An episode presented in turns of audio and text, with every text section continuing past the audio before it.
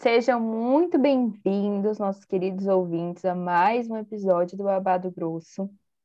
É, hoje foi um dia cheio de gravações, vocês só vão ter esses episódios diluídos aí ao longo das semanas, mas estamos aqui indo para a nossa terceira gravação do dia com a Maria e ela já vai se apresentar. A gente vai falar um pouco sobre a questão da maternidade, dos padrões estéticos que as mães no, na gravidez e depois do pós-parto sofrem.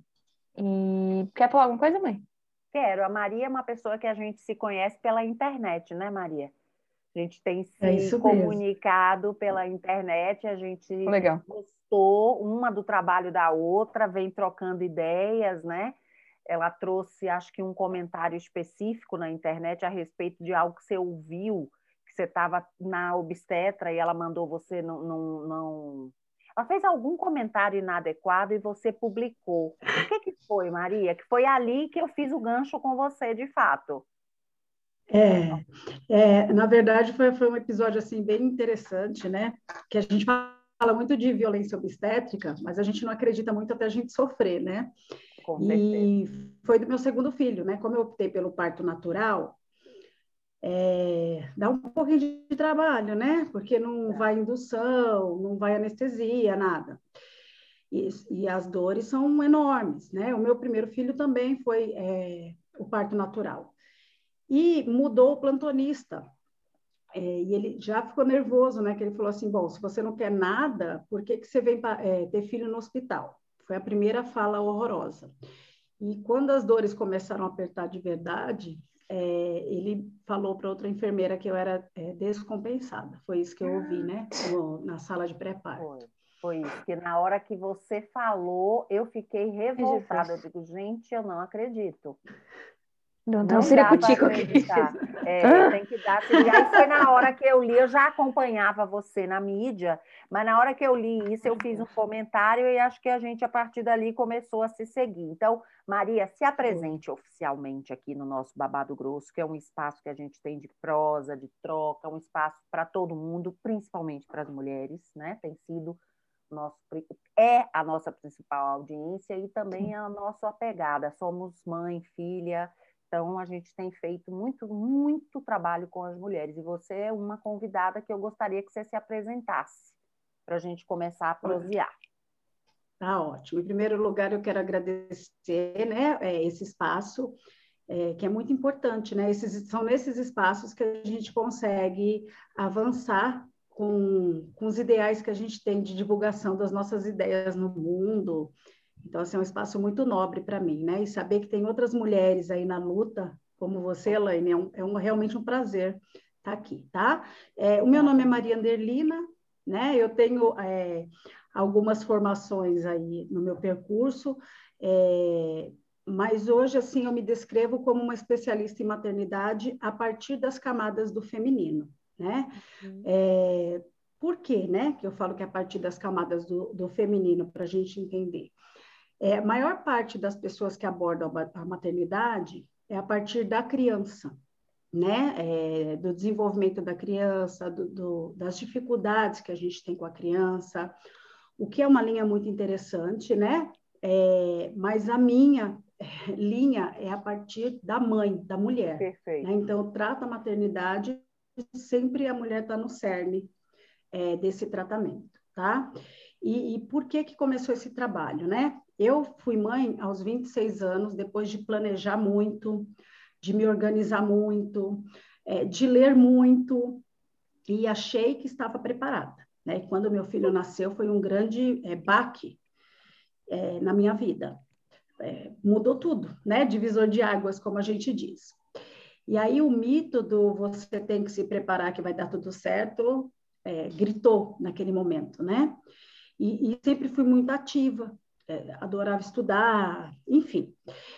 É, e eu não estava conseguindo lidar muito com aquilo, né? Porque é uma espécie de aprisionamento ali nos primeiros momentos. A gente é, é muda, muda tudo. E foi aí que eu falei, gente, não dá para viver assim, né? É, você amando aquele serzinho, mas não dá para a gente também deixar de viver. E foi aí que começou a minha saga é, de, de pesquisar mesmo, pesquisar alternativas e, e, literalmente aplicando na minha vida. E, e, tem coisa que deu certo, tem coisa que deu errado, né? E são 18 anos é, buscando entender é, a maternidade sob, assim, diferentes, vamos dizer, pontos de vista, né? Acho que é isso. E você teve um filho só?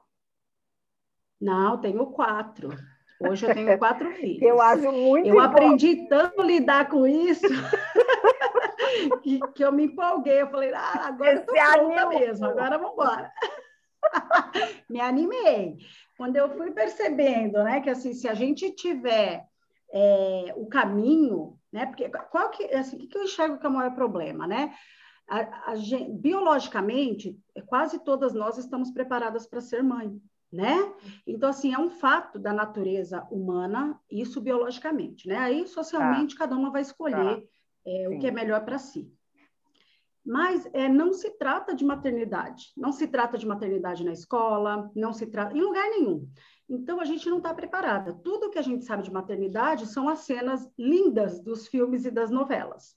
E das então, nossas mães, né? né? E que se você é isso. E se você tiver alguém para te ajudar ali nos primeiros momentos, está tudo resolvido.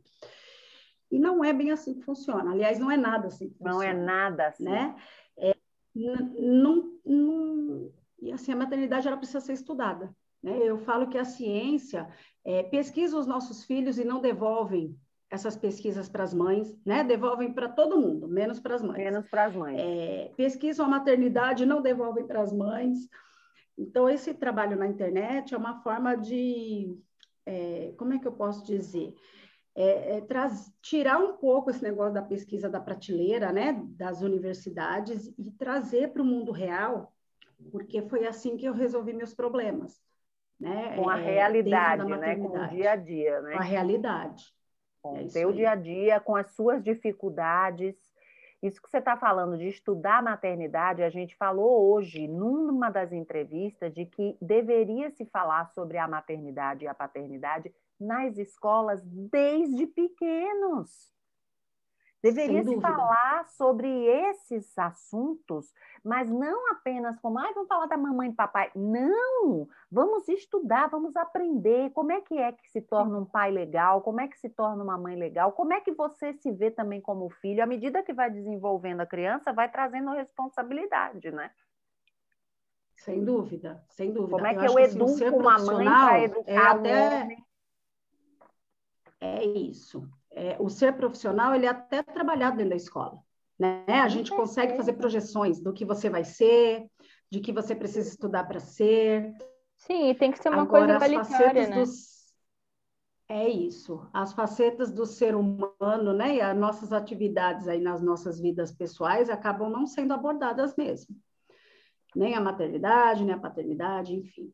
É, é, verdade. Agora eu lembrei, por exemplo, Júlia, quando era pequena, ela estudava aqui na, numa escola chamada Oswald, na época era Oswald Caravelas, que era a união dos dois, né? E Sim. tinha aquela história de os profissionais, que eram os pais, se revezarem para apresentarem como era a profissão deles na escola, para que eles aprendessem um pouco sobre cada profissão. Você lembra disso, Ju? Não. Não? Pois é, tinha. Tinha isso. Você vê como impactou muito, né? Tinha. Então, quem era advogado, quem era jornalista, quem não sei o que, ia na classe e falava. Ninguém falou da profissão mãe. Da, é. da, da função. Vocês foram? Eu não. Nem eu. Acho que seu pai chegou a pensar no caso, mas não me lembro. Acho que não. É, acho eu acho que nenhum dos dois foi. É, eu acho que você não lembra também porque não foram os atores principais, né, querida? É. Exatamente. Se tivesse Mas, eu lembraria. Só como exemplo, né? Aí vocês iam visitar o mercadão para conhecer a feira, para conhecer as frutas e a maternidade e a paternidade. Sim.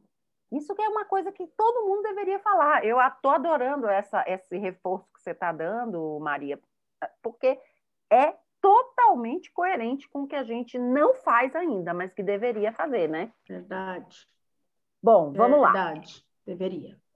Como é que fica a mãe, né? Baseado um pouco nesse texto, nessa chamada que a gente quer dar aqui para o podcast, é como é que fica essa mãe com a pressão social, com a pressão da família em relação a ela estar grávida. Como é que ela tem que ser grávida durante o parto e pós-parto, porque eu acho que essas pressões elas continuam, né?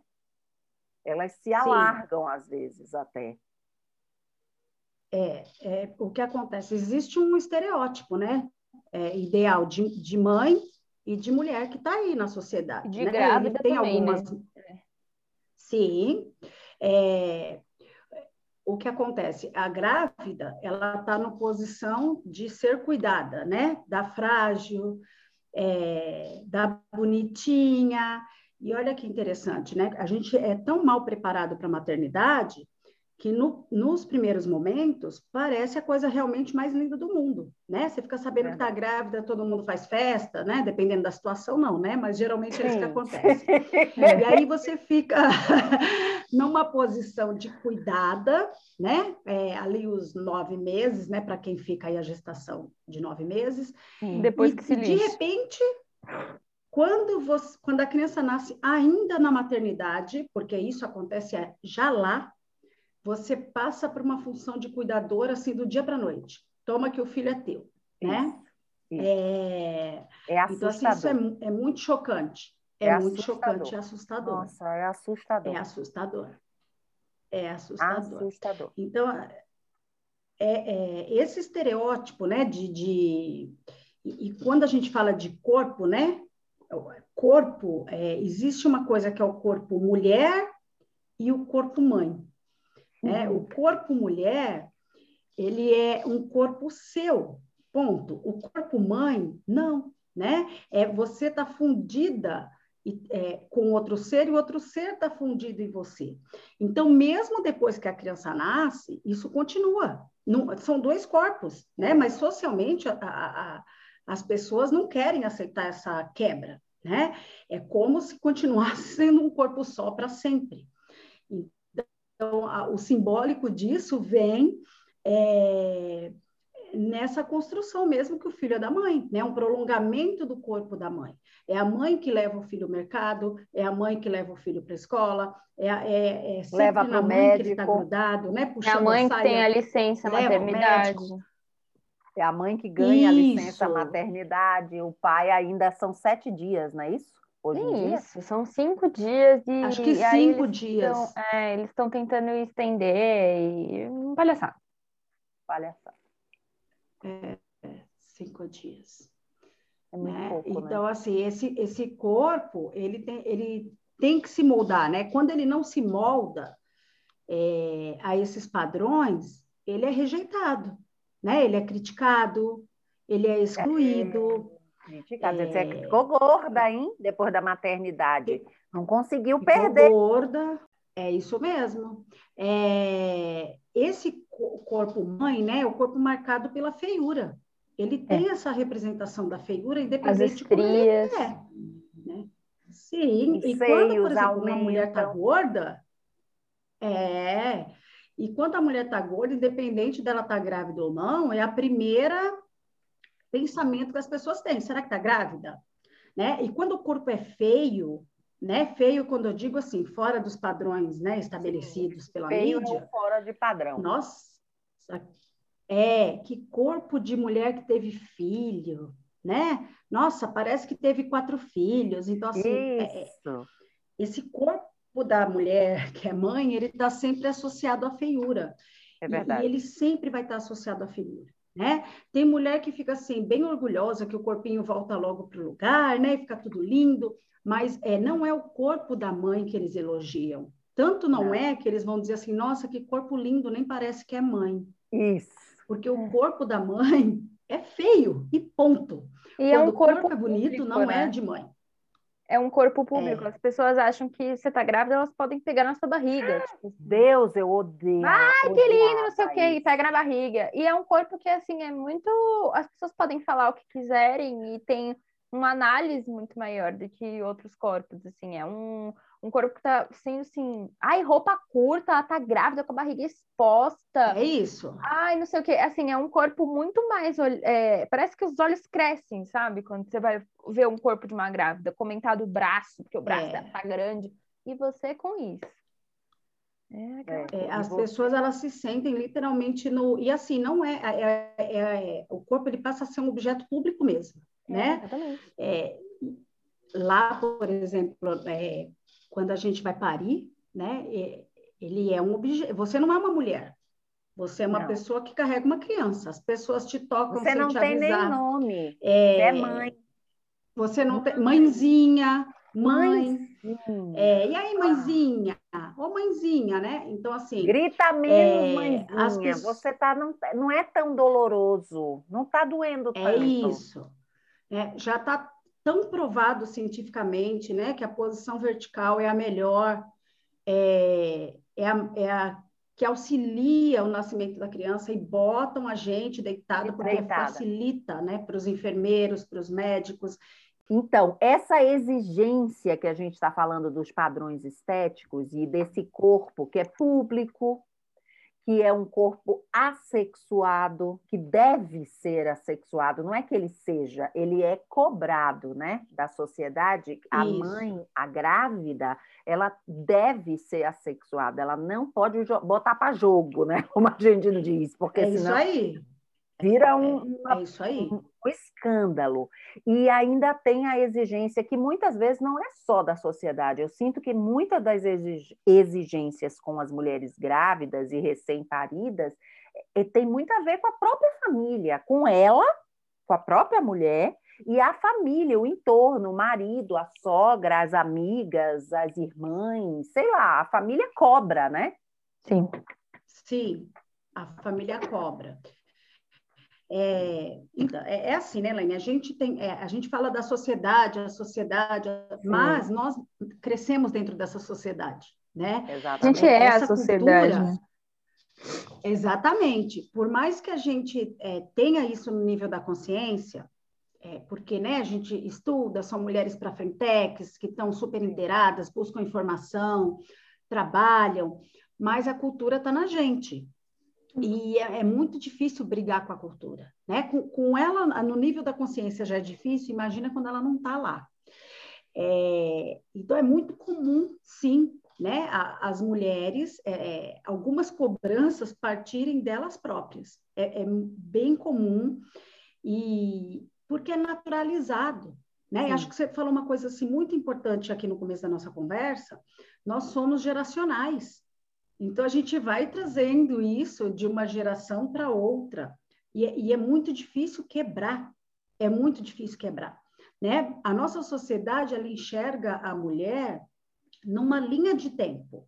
Ela não enxerga a mulher e a mãe trabalhando juntas é, uhum. ao mesmo tempo. Uhum. Ela enxerga a mulher, aí tem uma ruptura, a mãe. Nossa, é como se a gente estivesse numa linha de é tempo é que depois que você é tem mãe, cisão, você não né? consegue... Né? É, tem uma cisão. Ah. No momento em que você passa a ser mãe, na, no período da gestação, e também outra cisão que você não volta mais para trás. São dois muros, né? É isso. É, é, são dois muros, né? Então, assim, socialmente está construído uma linha de tempo.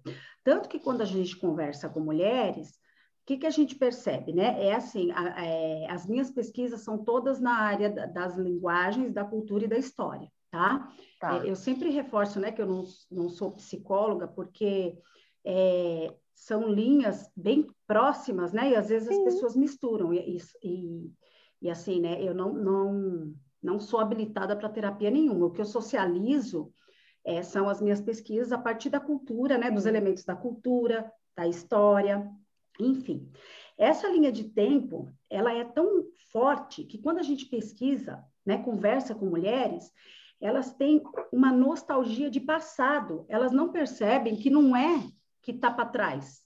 É, é uma impressão, ah, eu queria voltar. Não, não é voltar. É a angústia do presente, porque a mulher e a mãe estão ali juntas, é o tempo inteiro juntas. Só que a sociedade não autoriza que elas caminhem não. juntas. Né? E a Não. gente entra nessa paranoia de nostalgia do passado, de querer ser quem era antes, enfim. De diminuir a idade, né?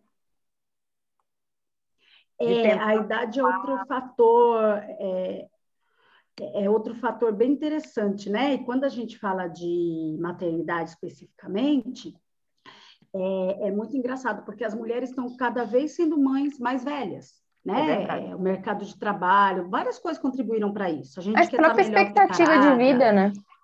A expectativa Exatamente. de vida também. Exatamente.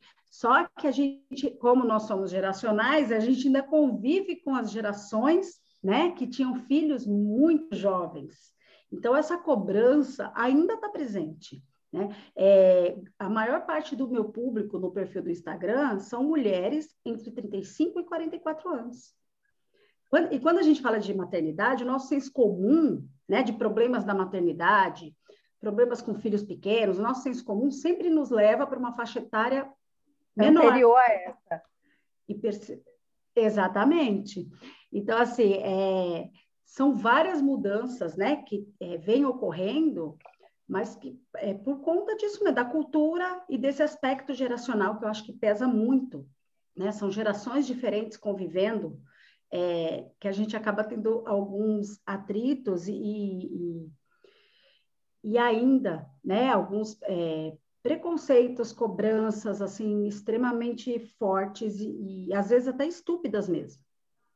É, eu diria que a maioria delas é bem estúpida. Bem estúpida. estúpida é, e a partir de nós, é como você está dizendo, é. a gente carrega as gerações, a gente carrega as crenças das nossas mães, avós, né?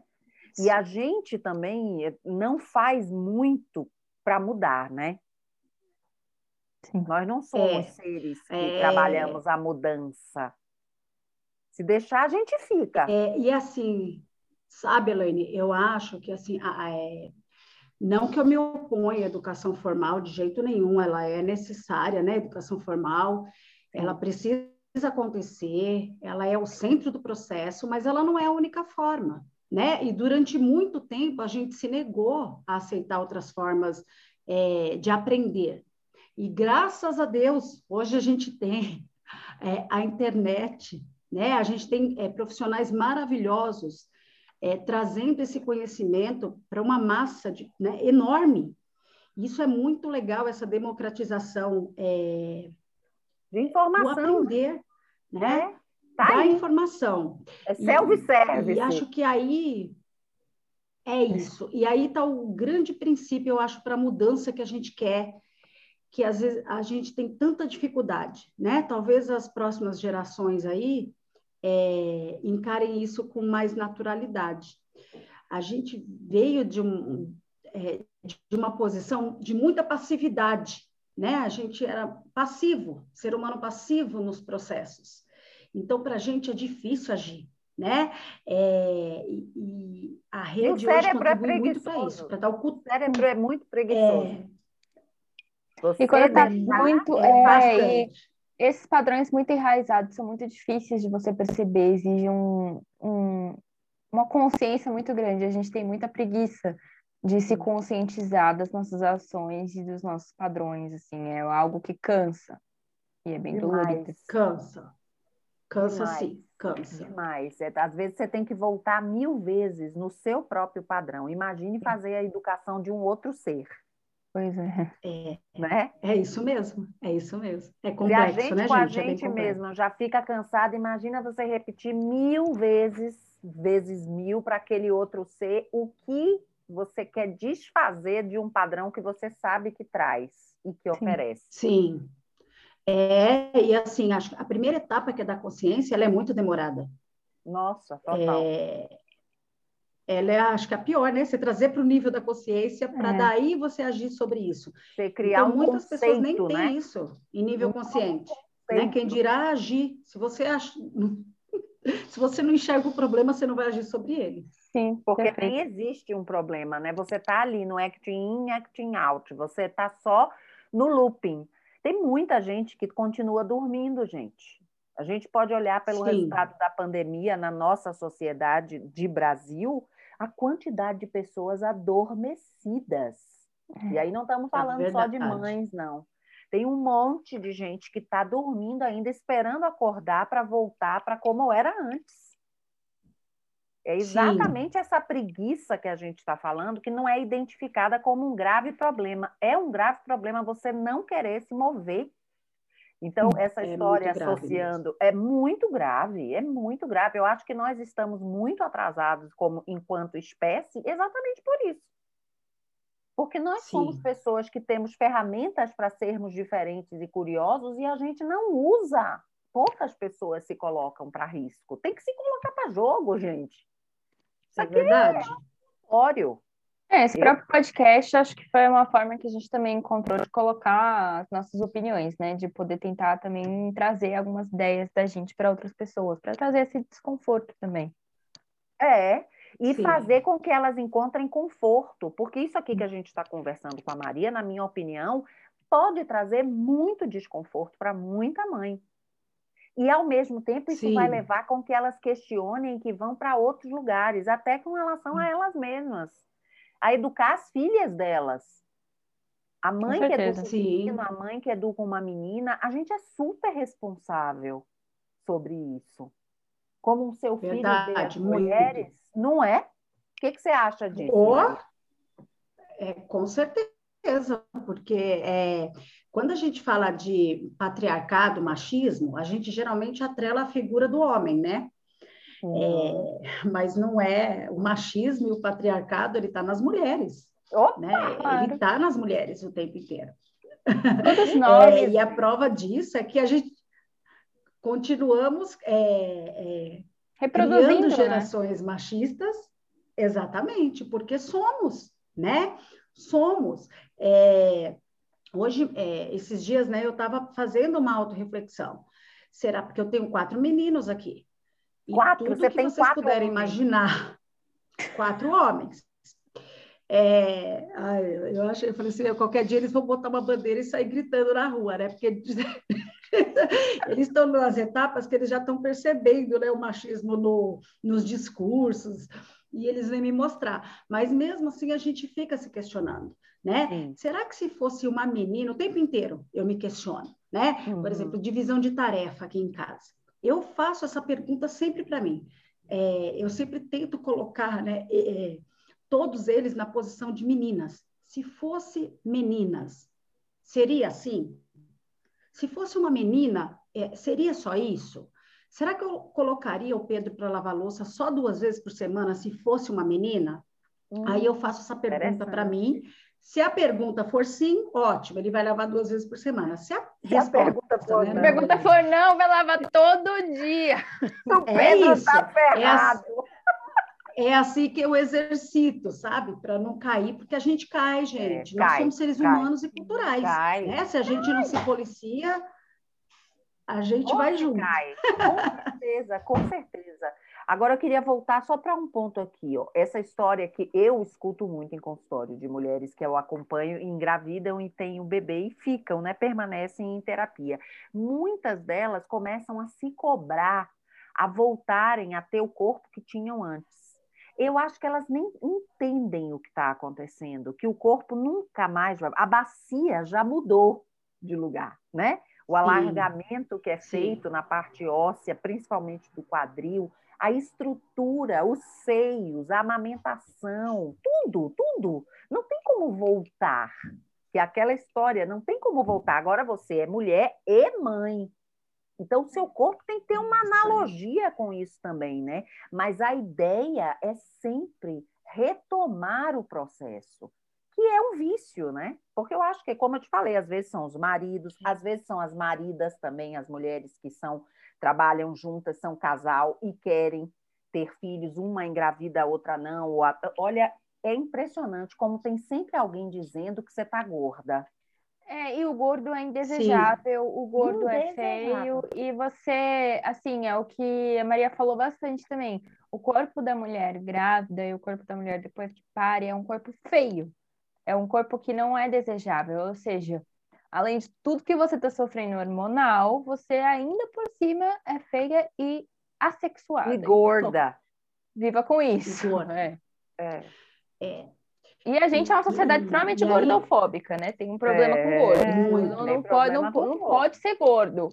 Não pode. É uma é ofensa. Muito, é muito. Você não pode ser gorda, não pode ser velha, não pode ser negra, não pode ser pobre. Gente, tá difícil ser. Tá difícil tá viver, né? Tá difícil. Tá difícil. Agora, assim, com é, relação a esse aspecto que é muito é, interessante, né? Que você levantou, é, esse corpo, né? Que a gente é, quer retomar. É, um, é muito interessante isso, né? Porque, assim, é, o que, que eu descobri, né? Investigando isso. Que o corpo da mulher que é mãe né, os pontos que fazem a mulher ser mãe são os mesmos pontos que fazem a mulher ser a mulher sensual. Seios, barriga, quadril e vagina. Né? Exatamente. Né?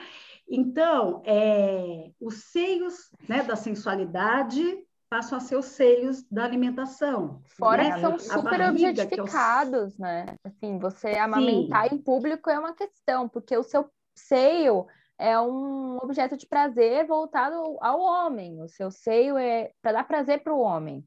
Então, a amamentação é, é, secundário ao prazer masculino. Então, você colocar o seu seio de fora está instigando o desejo dos homens que estão vendo. Ah, é interessante, né? É, é muito louco isso, né? Porque, assim, essa, na verdade, é, eu cheguei a uma conclusão muito triste, né? O nosso corpo, ele é objeto, tanto enquanto mulher, quanto enquanto mãe. Porque o nosso corpo, se a gente analisar, ele está sempre à mercê do outro. Né? Então, o corpo mulher é o corpo sensual para é, abastecer os olhos de terceiros. Para dar prazer para o outro. E depois o corpo mãe, né? Ele está em prol do outro, que é o filho, né? É, e eu não estou falando só de amamentação. Eu estou falando de tudo. A Sim. gente não dorme, né? A gente é privada de sono. É... E isso é cultural, gente, porque privação de sono. Quem disse que a mulher tem que ser privada de sono? Onde está escrito isso? Né? Quando Boa a gente está falando de casal. É, mas ficou assim, né? É a mulher, então é a mulher.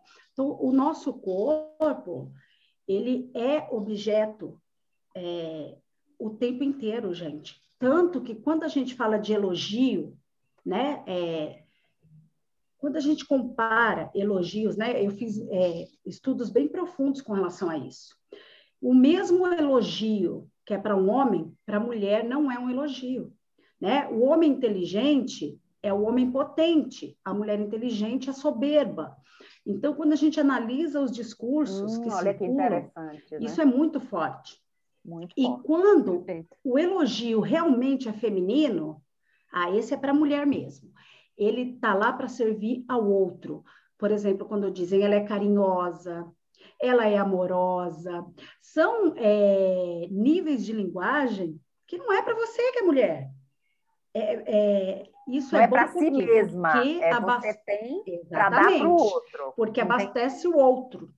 Perfeito. Exato. Então, Achei se a fantástico. gente observar, Realmente, né, é, nós somos é, objetos o tempo todo, né? Objetos é, em prol de satisfazer os outros o tempo inteiro, quase assim. Então, uma mãe então, carinhosa você... é uma mãe que dá carinho para os filhos.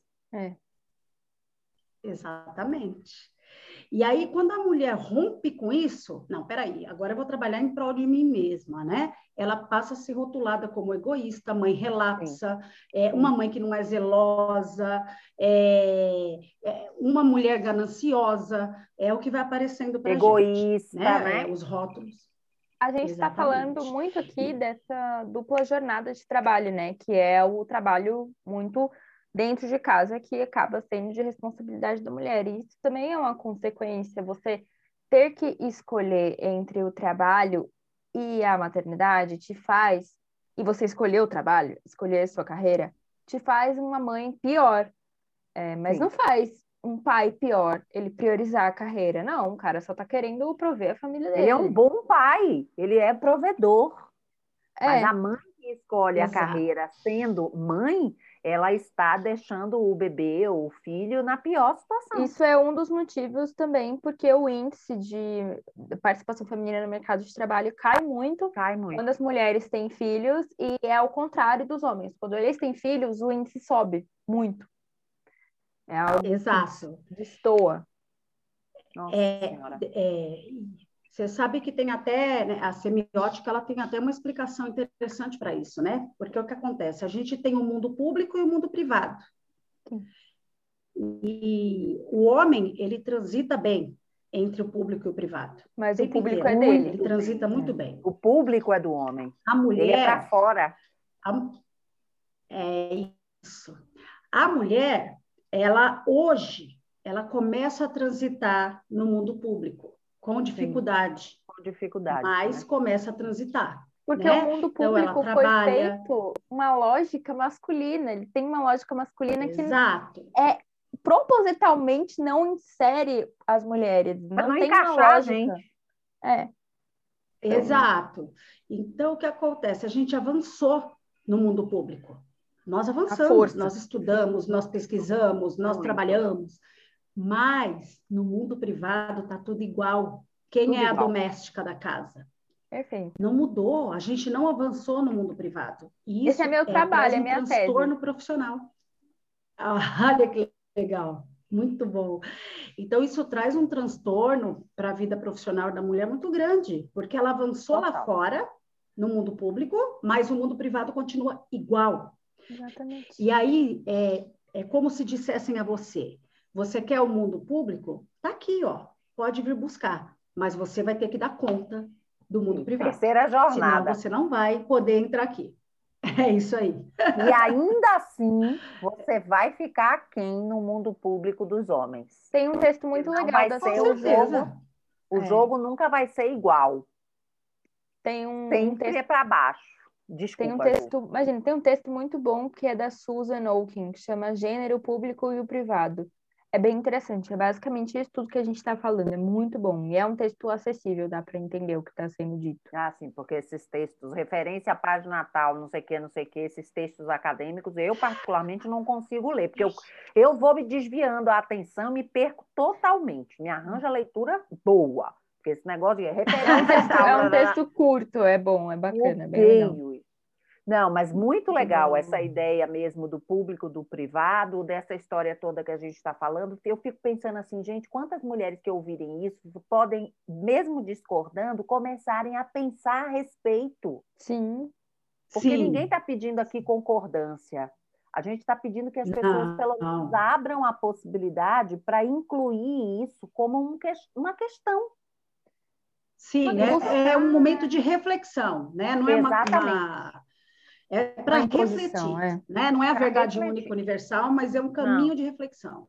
É, perfeito, perfeito. Então, essa necessidade que a mulher se põe de ter que voltar ao que era antes, trabalhar, dar conta da casa, ser do público e ser do privado, e ao mesmo tempo ser maravilhosa em todos os lugares e ainda fazer o canguru perneta, gente, é Uhum. absolutamente desnecessário. Absolutamente desnecessário. Aonde é que isso está incrustado? Dentro da gente. O pior é que somos nós também, não somos só os homens. não, a gente perpetua. Somos nós que perpetuamos essas, essas situações, né? Completamente fora, desnecessárias. Então, essa luta particular que eu vejo do feminismo, que vem de muito antes de nós, né? De mim, da Maria e de você, Ju, é uma luta que, por mais que tenha sido radicalizada ou não, não entro nesse mérito, é fundamental para a gente estar aqui hoje num podcast discutindo isso sem ter medo. Porque se Sim. essas mulheres Eu acho também, viu, essa Elaine? bagunça, ah, total. Muito bem pontuado, porque assim, é, independente, né? Se você é do movimento ou não, a gente sabe que o movimento tem várias nuances, né? Tem os, é, as mais radicais, as, enfim. Sim, Tem as É, liberais, é, tem mas eu considero, assim, tem tudo agora. Isso, tem várias nuances, né? É que infelizmente as pessoas misturam tudo hoje em dia, e é Sim. tudo como se fosse uma coisa só.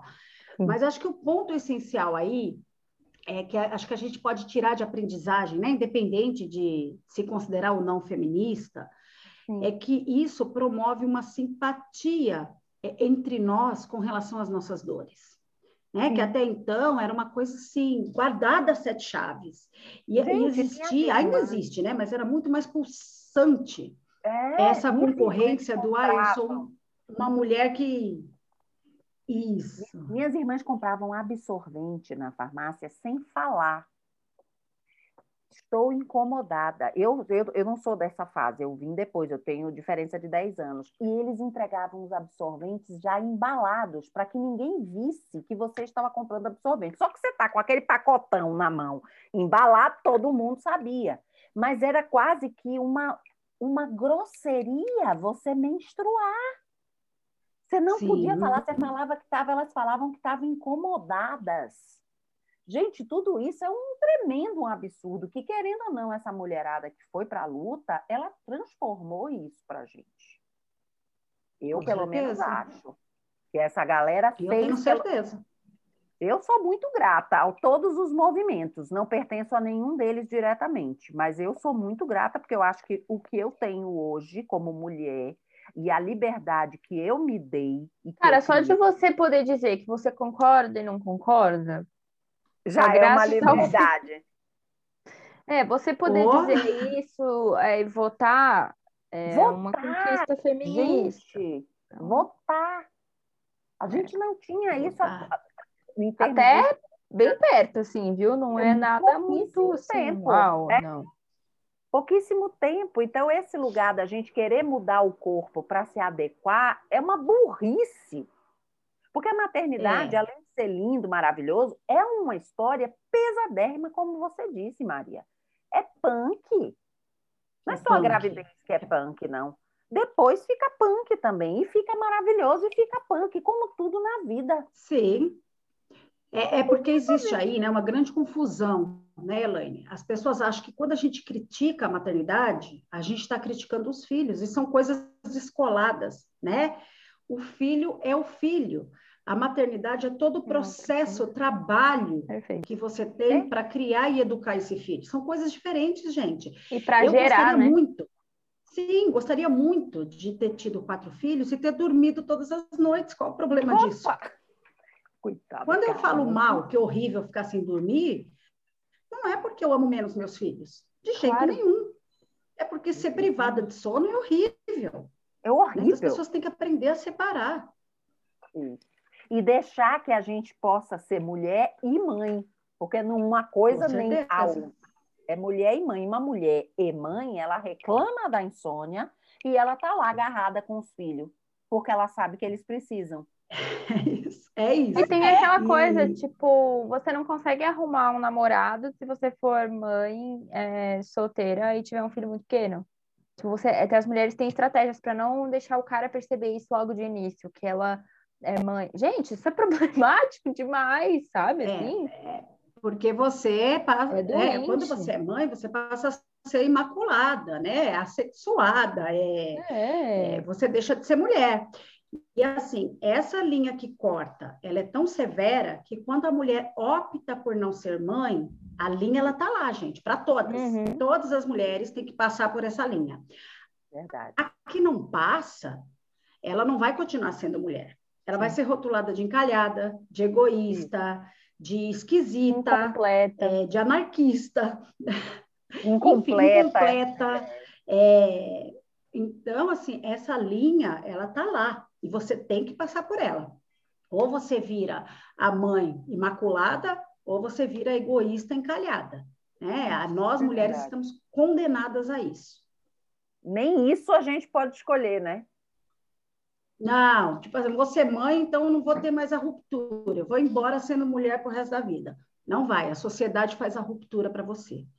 É muito Verdade. triste, né? É, a, as pessoas querem que a gente sinta culpa, elas ficam felizes com a culpa materna.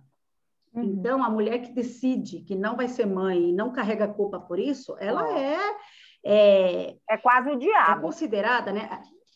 É quase o diabo, porque a nossa sociedade é dicotômica. Se você não quer ser imaculada, o oposto você disso é ser a ser demônio. a pecadora. É, você é o demônio. É isso. É muito sério mesmo. É Esse é papo para vários podcasts, porque, gente, imagine Nossa. uma situação dessa, né? Eu tenho muitas clientes que hoje, até hoje, não, não escolheram ser mãe e não serão, porque não já não tem. E ainda assim, eu tenho certeza que algumas delas sofrem de culpa. Algumas sim. E a Ah, culpa, a sim, gente claro. sabe, es- essa dicotomia da culpa e do amor, essa história de amor e culpa estar juntos é uma palhaçada, mas é exatamente o que você disse. É uma, as pessoas gostam, porque se elas se sentem culpadas, teoricamente elas estão se redimindo da escolha. É uma espécie de autopunição, né? E se você se É. autopune, tá tudo tranquilo. Exatamente. Essa é a maternidade compulsória, né? A gente ou é mãe ou não é nada, e você tem que ser mãe. E a gente tem essa coisa assim, todas as mulheres estão aqui para serem mães. A gente tem, é, com, tem essa compulsão por ser mãe. É, é, é a objetificação do nosso corpo mesmo, né? Nosso corpo biológico. Então, como É o nosso biológico. corpo biológico é para isso, tem que ser para isso, né? Desconsideram a, a mulher cultural, é, a mulher que está inserida numa história, num contexto, que tem opções, né? A partir das suas vivências, tudo isso é desconsiderado. É, e é jogado fora no lixo junto com o corpo, com tudo, né? Com toda a história dela e também com a história que eu sinto dessa, dessa humanização, né? Que também tem essa coisa, assim, a gente quer que a mulher seja mãe, que ela seja a passagem dos filhos, mas a gente tira a humanidade da mulher, muitas vezes, no percurso da gravidez e do pós. É como se ela deixasse de ser humana, deixasse de ser mulher, deixasse de ter nome, essa história de mãezinha, essa, essa, essa mãe- coisa. Mãezinha em todo lugar, né? Na escola, na farmácia, é, na, consulta ao pediatra. É, é no, no mãezinha. hospital. Eu, no dia que eu pari, que eu tive Júlia, Júlia à noite, ela teve um, um, um problema de começar a ter febre e eu sabia que ela não estava bem. Então eu me levantar, meu marido dormiu comigo e dormiu mesmo, porque parecia um morto naquele sofá. Dorme, né, gente? Como eles dormem? Menina, como dorme? E dorme bem, viu? Parecia um acidente Dorme. de trânsito. Eu olhava, tava lá, um pedaço do braço para cima, a perna para o outro, e eu chamava nada. Aí eu catei o soro, porque eu estava tomando soro. Catei o soro, catei a bebê. Júlia, fui A lá bebê. fora, acho que umas três vezes. E o que eu ouvi era, mãe, isso é normal. Mãe, isso é normal. Até que a é. menina teve que estar ardendo em febre, eles tirarem a porcaria da temperatura para ter certeza que não era normal. E o que, que ela tinha? Ela estava, eu estava com colostro, era pouco insuficiente, porque minha filha nasceu enorme e faminta. E ela estava desidratando, não era nada grave, mas eu não fui atendida. E esse papo de mãe, mãe, na terceira eu dei um grito, a gente fica louca mesmo. dei-lhe um grito. Eu digo, eu tenho nome. A mulher arregalou É. o olho. Eu tenho nome, meu Deus. Eu não sou mãezinha, nem ela é bebê. Eu sou Elaine e ela é Júlia. E se você não está pronta para dizer os nomes, minha filha, você não pode estar aqui. E era, de fato, ela estava É engraçada. É, aprenda, porra. Coloca na testa, lê na pulseirinha, sei lá o que, que vai fazer. Mas me trate como um ser humano. Pergunta só, né? Pergunta como é seu nome. Olha, Elaine, não sei o que é PPP, o que for. e É, a eu- menina estava desidratada, estava com febrão. Quando ela tenho- subiu, é que ela precisou, aí que eu consegui ser atendida, porque até então era uma mãe de primeira viagem histérica. É. Isso. Eu tenho Mas uma é isso, pontuação. gente. Essa hierarquia. Oi, Não, pode falar, pode falar. Não, é, não, é que a Elaine falou, e, e aí eu fiquei pensando, né, que a hierarquia, é, quando tem uma hierarquia, a mãe sempre está, Abaixo. vamos dizer, lá na, na base da pirâmide, sempre. É na No escola, né, quando o diretor vem falar com a mãezinha, é, É, na, é. pediatra, ou no pediatra, é, em qualquer lugar, gente, a nosso saber não é respeitado E nem a nossa né? O autoridade. nosso saber não é respeitado. Isso é muito sério. Né? Agora tem umas linhas é, mais humanizadas, né, de, de pesquisa, ainda bem, né, É, que vem falando muito disso, né, dessa questão de humanizar é, esses atendimentos e compreender que a mãe ela pode não ter o saber científico, mas quem fica com o filho 24 horas é ela. Eu tinha né? Acabado precisa Eu sabia que ela não estava bem, eu sabia, eu sentia. Não me pergunte como, mas eu senti, sentia que ela estava esquentando. E eu, na minha cabeça, eu dizia: essa menina não está bem. Eu não me pergunte como. A conexão era muito forte, eu sabia. E a mulher me tratando Sim. como débil mental. É, é isso tô- que eu ia falar. o, o hospital, eu, eu sinto que assim, não, é, o ambiente do hospital ele, ele trata o, os corpos das pessoas também de uma maneira, tipo, muito impessoal, assim. Então, isso aqui é o seu corpo e eu vou tratar o seu corpo. Ele não Separado. tá é, ele não tá ele não considera isso. Assim. Quando eu fiquei um tempo no hospital, que eu tive um problema e eu fiquei um pouco internada. Assim, eu sentia muito isso, tipo, a galera chegava assim, a mulher meteu a mão no meu catéter, que eu tava com o catéter no pescoço, a mulher meteu a mão, começou a tirar, puxar os negócios. Aí, assim, isso, quando você tá com uma criança, eu acho que isso aumenta ainda mais, porque além de tudo, você é idiota. Além de tudo, É, você mas é isso. idiota. Então, assim, E você é tudo- histérica. É, ah, mãe histérica. Tá gritando, enchendo o saco. É enche o isso saco. mesmo. É. Então, realmente, É, hoje- não enche o saco.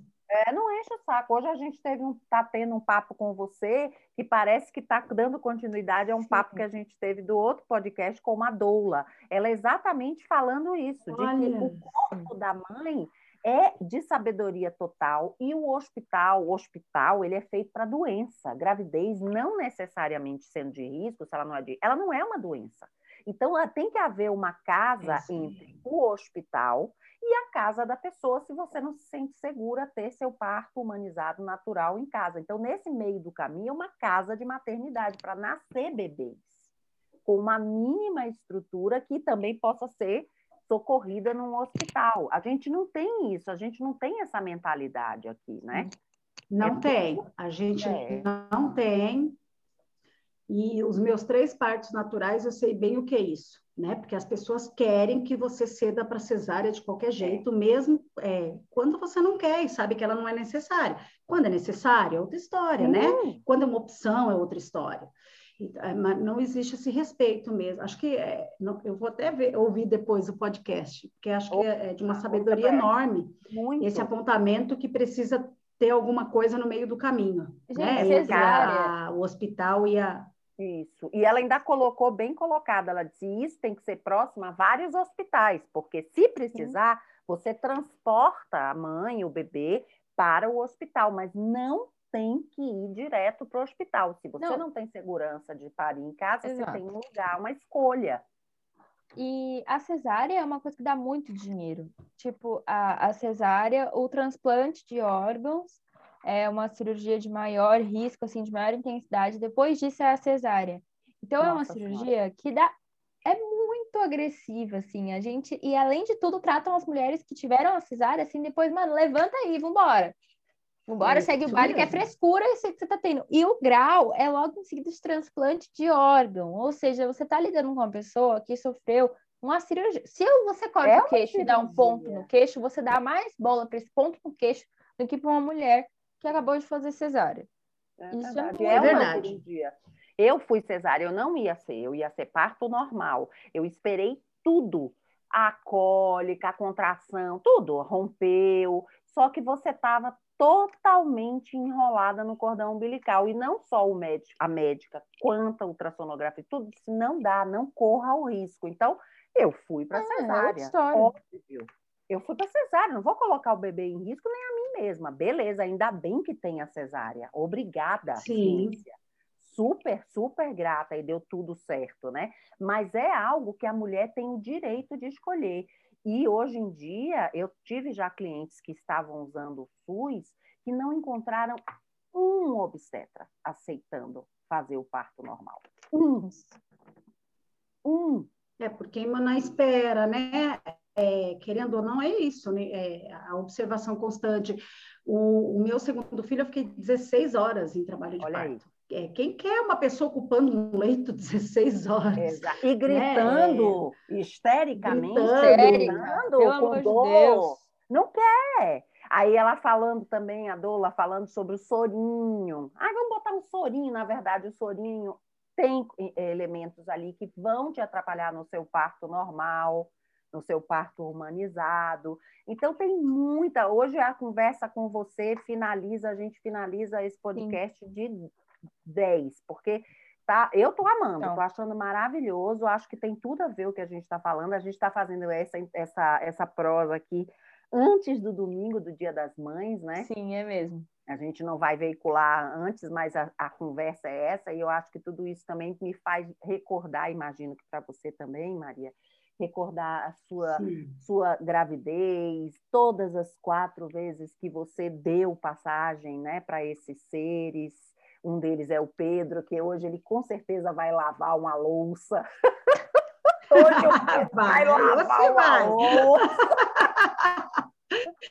que o negócio é louco. É, minha filha, Pô, é mas com quatro, quatro, tem que ter, tem que ter uma, oito disciplina. mãos e oito louças. Você tá louca? E oito bocas, filha. Oito bocas, oito bocas, oito tá tudo, tá né? Fora ela. Não, é muita gente, minha filha.